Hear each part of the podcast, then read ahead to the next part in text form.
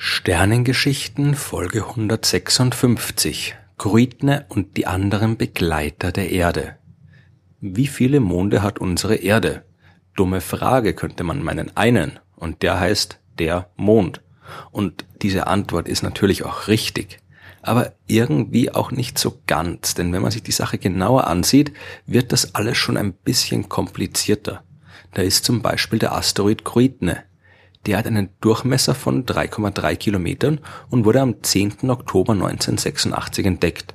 Obwohl er eigentlich schon 1983 entdeckt wurde, aber es hat ein bisschen gedauert, bis man festgestellt hat, dass es sich in beiden Fällen um den gleichen Himmelskörper handelt.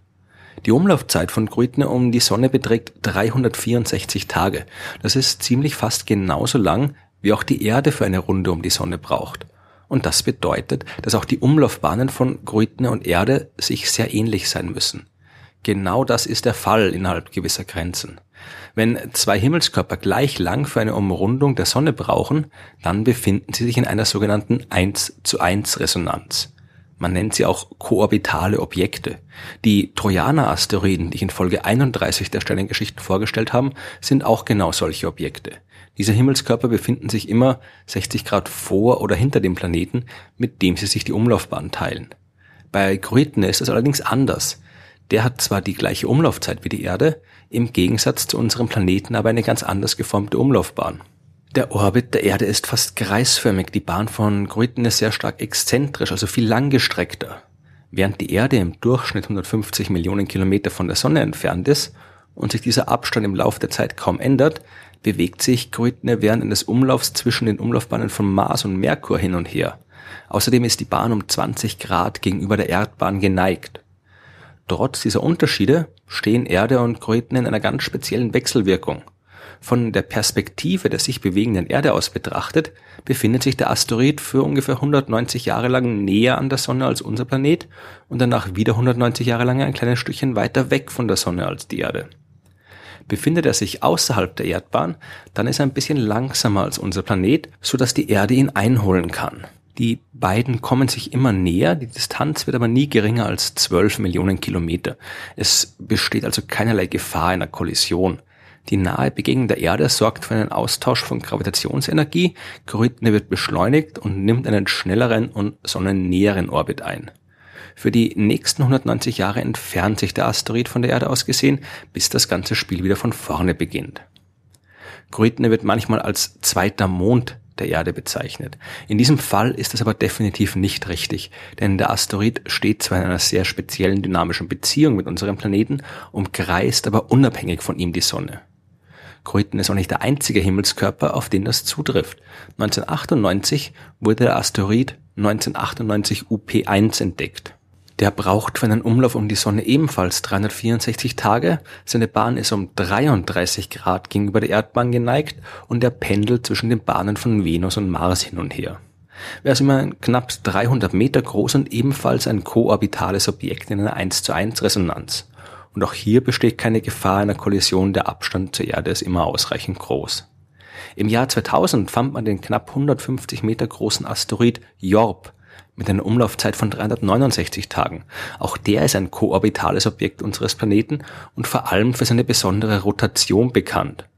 Jorp dreht sich alle zwölf Minuten um seine Achse und wie Messungen, die in den Jahren zwischen 2001 und 2005 gemacht wurden, zeigen, erhöht sich diese Rotationsdauer ständig. Grund dafür ist der sogenannte Jakowski-O'Keefe-Radzewski-Paddock-Effekt oder abgekürzt der Jorp-Effekt, nachdem der Asteroid auch benannt wurde und über den ich in Folge 112 der Sternengeschichten schon gesprochen habe.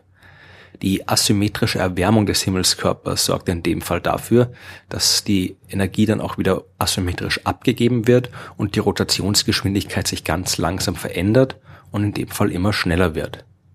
Das nächste koorbitale Objekt wurde im Jahr 2002 entdeckt und heißt 2002 AA29. Der braucht 361 Tage für einen Umlauf um die Sonne und ist nur ein paar Dutzend Meter groß. Im Gegensatz zu den Umlaufbahnen von Grütene 1998 UP1 und Jorp ist seine Bahn fast kreisförmig in der gleichen Ebene wie die Erdbahn und liegt auch fast komplett innerhalb der Erdbahn. Man vermutet, dass es sich um ein Bruchstück handeln könnte, das bei der Kollision eines Asteroiden mit der Erde oder dem Mond ins All geschleudert worden ist. Von allen bekannten koorbitalen Objekten hat 2002 AA29 die erdähnlichste Umlaufbahn. Im Lauf von 95 Jahren nähert er sich ihr bis auf knapp 5 Millionen Kilometer an.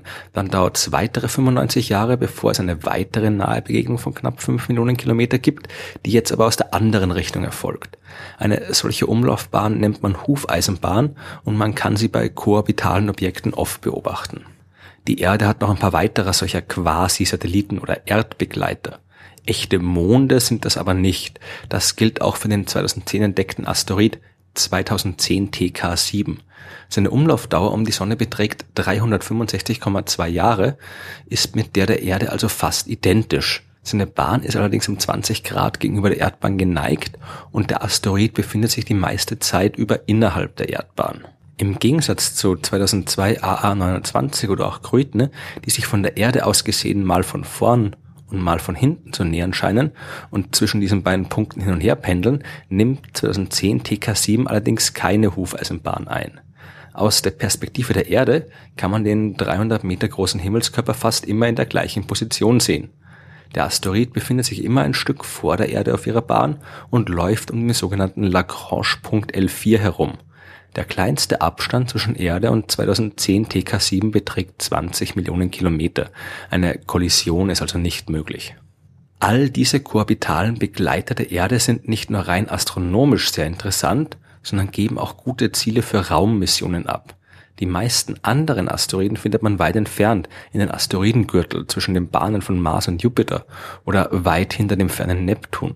Die erdnahen Asteroiden, die auf den geringer Distanz an unserem Planeten vorbeifliegen, tun das sehr schnell und für eine Raumsonde ist es schwierig, diesen Geschwindigkeitsunterschied auszugleichen. Beziehungsweise es ist teuer, weil man dafür jede Menge Treibstoff benötigt. Bei den Quasi-Satelliten ist das anders, zumindest dann, wenn ihre Bahn nicht so stark gegenüber der Erdbahn geneigt ist, so wie im Fall von 2002 AA29. Die könnte man auch mit sehr viel weniger Ressourcen erreichen und sie geben daher ideale Ziele für Forschungsmissionen oder gar bemannte Raumflüge zu Asteroiden ab. Und abgesehen davon, dass man nie genug über Asteroiden wissen kann, sollten wir diese Möglichkeit nicht außer Acht lassen. Wenn diese Himmelskörper schon so nett sind und uns auf unserem Weg um die Sonne begleiten, dann sollten wir ihnen zumindest einen kleinen Höflichkeitsbesuch abstatten.